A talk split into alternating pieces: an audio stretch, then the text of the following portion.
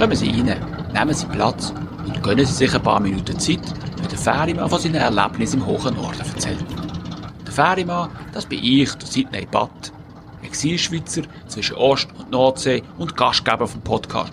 Erzähl doch das dem Ferimann. Es scheint ein tiefes menschliches Bedürfnis zu sein, sich von anderen Menschen abzugrenzen. Gut, ganz allein will man am Ende dann vielleicht doch nicht dastehen, weshalb man sich in der Regel einer Gruppe zugehörig fühlt, die sich ihrerseits abgrenzt.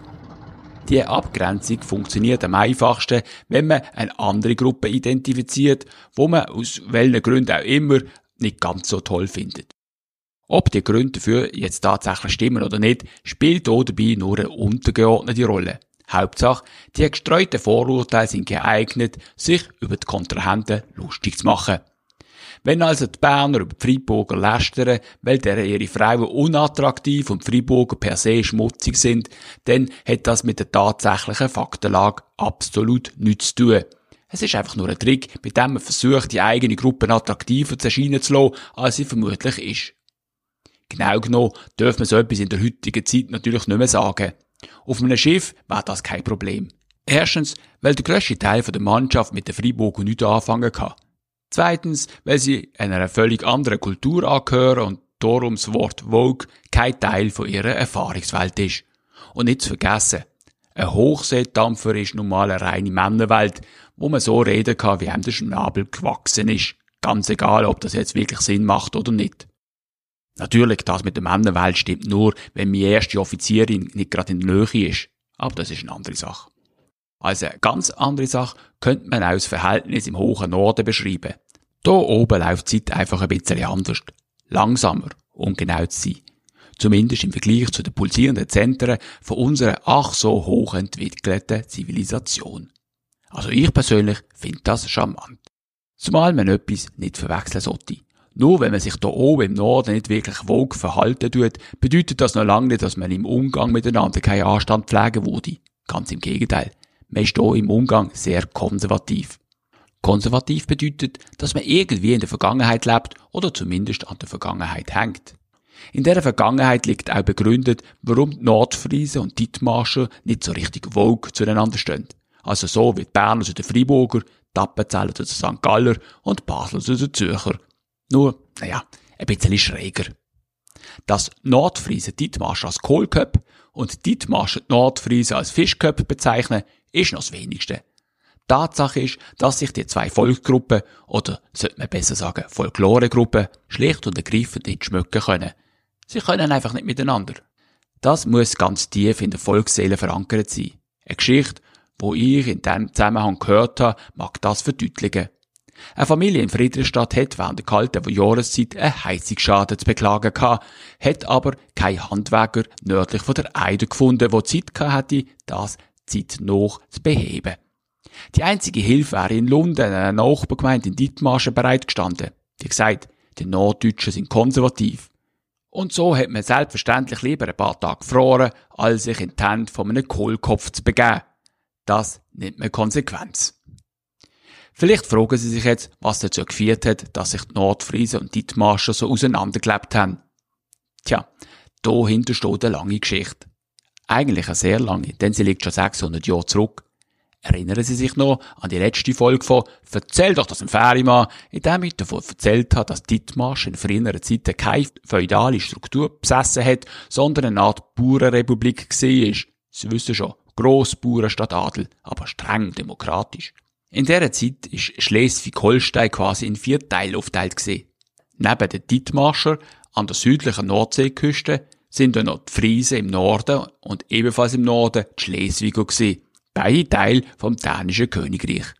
Im Süden, Richtung Ostsee, mit dem Herzogtum Holstein, das Kaiserreich, also das Heilige Römische Reich. Die Dithmarscher sind im 13. bis 16. Jahrhundert so etwas wie die Schweiz vom Norden gesehen. Sie haben ihre Eigenständigkeit und Unabhängigkeit bewahren wollen und haben nicht die Absicht gehabt, ihren Wohlstand mit den Nachbarn zu teilen. Eigentlich stimmt das so nicht. Geteilt haben sie sehr wohl. Nur eben einseitig. Denn immer wenn die Nachbarn sich in einem kriegerischen Konflikt befunden haben, haben die Dithmarschen ihrerseits Grenzen überschritten und sich in kleinen, aber gezielten Raubzügen alles geholt, was nicht nied- und nagelfest war. Kein Wunder also, dass die Nordfriesen auf Dithmarschen nicht allzu gut zu sprechen gesehen sind. Zumindest im 15. Jahrhundert.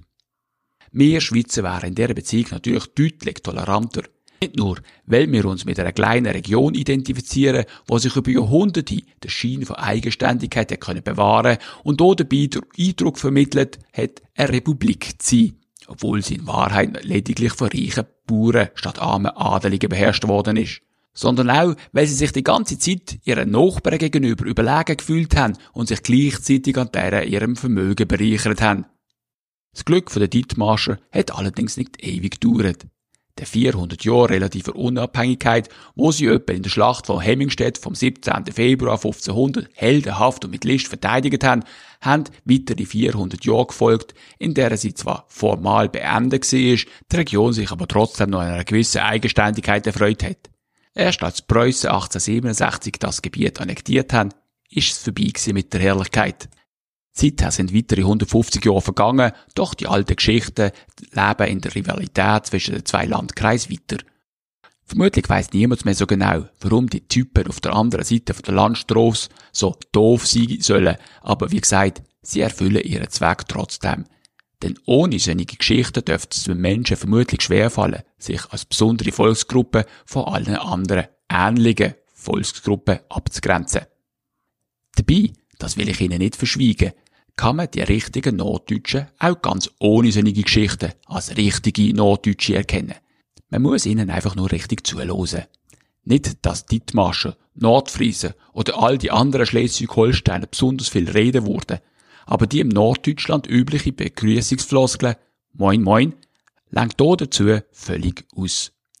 Denn die mag im Norden zwar durchaus üblich sein, aber der echte Norden belässt bei einem einfachen Moin.